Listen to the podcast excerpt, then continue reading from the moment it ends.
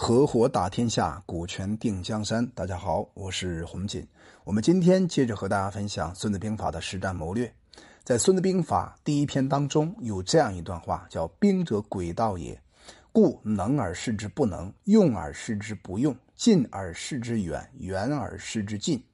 利而诱之，乱而取之，时而备之，强而避之，怒而挠之，悲而骄之，义而劳之，亲而离之。”攻其无备，出其不意，此兵家之胜，不可先传也。如果呢，你没有真正好好的读过《孙子兵法》，可能在这一段文言文表达当中啊，有一点小抽象。没关系，我们逐句的帮助大家做一下拆解。首先，兵者，诡道也。那这里边呢，曹操是如何注解的？曹操用九个字来表达完毕。他认为啊。在用兵过程之中，要做到兵无常形，以诡诈为道。换句话说，兵没有一定的法文。说我告诉你一个方法，这个方法永远不变，这个思路本身是骗人的。最高的用兵方法，在曹操看起来就是诡诈为道，越诡越诈，让对方防不胜防。哎，这就是兵者诡道的主要的精髓。然后呢，孙子接着和我们大家展开来去剖析什么叫做兵者诡道也。第一句话叫能而示之不能。简单来讲呢，就是我能打，但是我装着不能打。用而示之不用。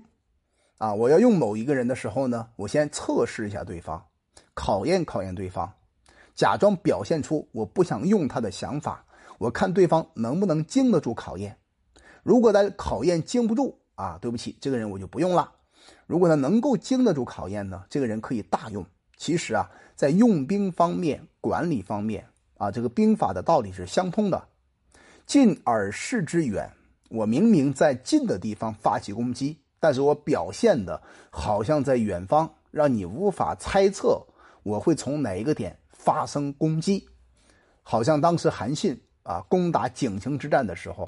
他采取的就是近而视之远，远而视之近的这种战法，让当时的陈馀呢发生了错误的判断，啊，清朝出兵来攻打韩信，那韩信呢派了两千个兵，直接抄了他的后路，然后在他的城门上面插满了整个的汉朝旗帜，以这种方法呢乱获他军心，一举就拿下了整个的赵国的都城，这就是近而视之远。远而视之近，非常关键的打法。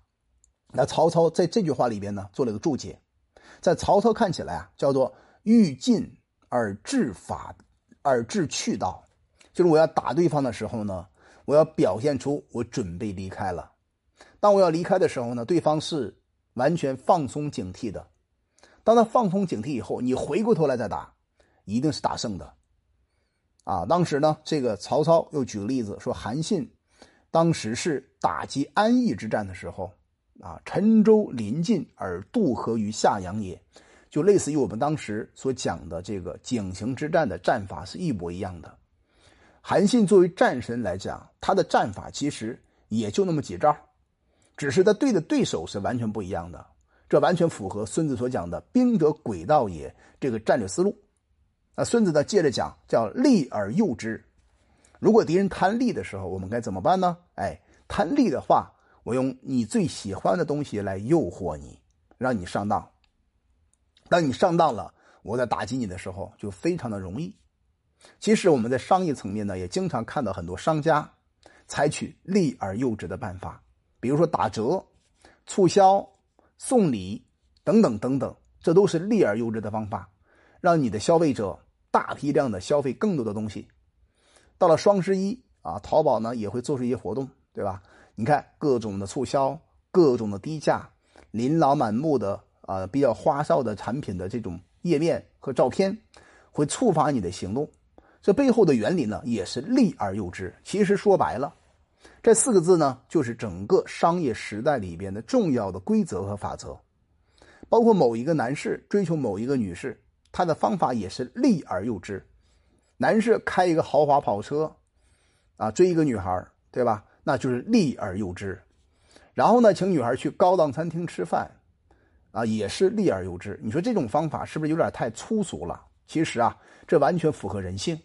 不是说某一个人好，某一个人坏，而是在那种状态之下形成了一种对人性的考验。但是很抱歉呢，大部分人在这个层面是考验经不住考验的，所以立而诱之这个招法经常百试百爽。乱而取之，乱而取之呢，就是让对方发生了混乱，在混乱之中你顺手牵羊，拿到你要的结果。时而备之啊，如果对方呢很有实力，那你要做好准备，然后让对方呢无从找到下手的空间。所以呢，强而避之，强而避之呢？曹操这里做了一个做了一个注解，叫做“避其所长也”。如果对方是十个大汉，你呢就哥俩，两个人打十个肯定打不过呀，对吧？那该怎么打呢？那你要采取强而避之的套路。如果他很强，就不要愤怒的跟对方死拼死磕，因为你知道那一定会失败的。标准的方法就是应该逃跑，打得赢就打，打不赢我就跑。那曹操呢，在这个方面他领悟的很深刻。毛主席在游击战术之中，其实对这句话了解的也非常的深刻。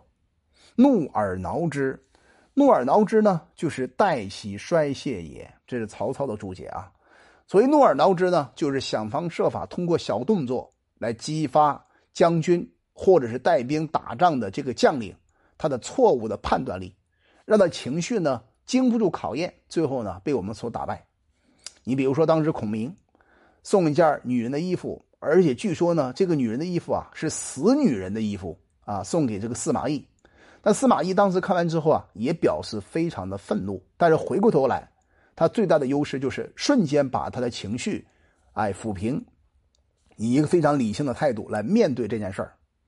这就是没有上孔明的当，而孔明用的方法就是怒而挠之。挠的话呢，代表轻轻的骚扰你。让你啊受不了，最后呢一点点积累，最后你想方设法把自己的火气爆发出来，最后上当了。那卑而骄之，义而劳之。其实呢，卑而骄之的意思啊，就是我故意的装作卑小，让你产生骄兵的这种心理状态。所谓骄兵必败，最典型的特点呢，就是三国中的陆逊。当时啊年纪比较轻，名声也不太大，于是呢他替换吕蒙。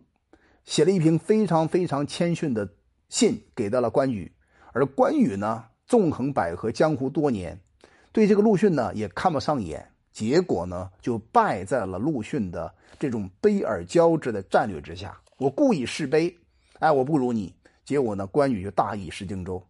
一而劳之啊，一而劳之的话呢，在曹操看起来就是以利益的方法诱导对方，然后逐步上当。如果他很休闲，那而且兵力啊准备的非常强盛，你打击他的时候就基本上没有机会。但如果你通过利益的方法啊带动他的兵力，那形成一种这个打圈子的一种战术啊，毛主席不经常用打圈子战术吗？是吧？让国民党最后呢完全这个在四渡赤水的时候找不到北，这就是一而劳之的标准战法，亲而离之。亲而离之呢，就是采取反间。相见各种间谍活动，让对方无从防备，最后呢被你干掉了。如果他们关系比较亲密，那我们把它这个通过离间的方法，对吧？把它分开，就好像当时曹操以非常乱的一个信写给了韩这个这个韩遂，啊，来间谍马超他们的关系。最后呢，离间之下，终于把马超打败了。亲而离之，攻其无备，出其不意。也就是说。这个孙子呢，在这里面做了一个总结，他对于“兵者诡道也”这句话做了一个大总结。如果你能做到以上的诡道十二法之后，那你要打击对方没有防备的地方，然后呢出其不意，他没有想到的地方，你出了一招，结果呢，哎，他防不胜防。所以最后啊，孙子还提醒我们，叫“此兵家之胜，不可先传也”。这些方法、这些套路都是军事秘密。不能轻易的泄露出去，一旦泄露出去以后啊，后果不堪设想。所以，我们今天就分享到这里。希望这个《孙子兵法》啊，诡道十二篇，就是诡道的十二册，叫“兵者诡道也”的关键点，能够带你带给你很好的启发，在生活、在商业各个层面都能带来举一反三的作用。我叫洪锦，我们专注股权合伙制。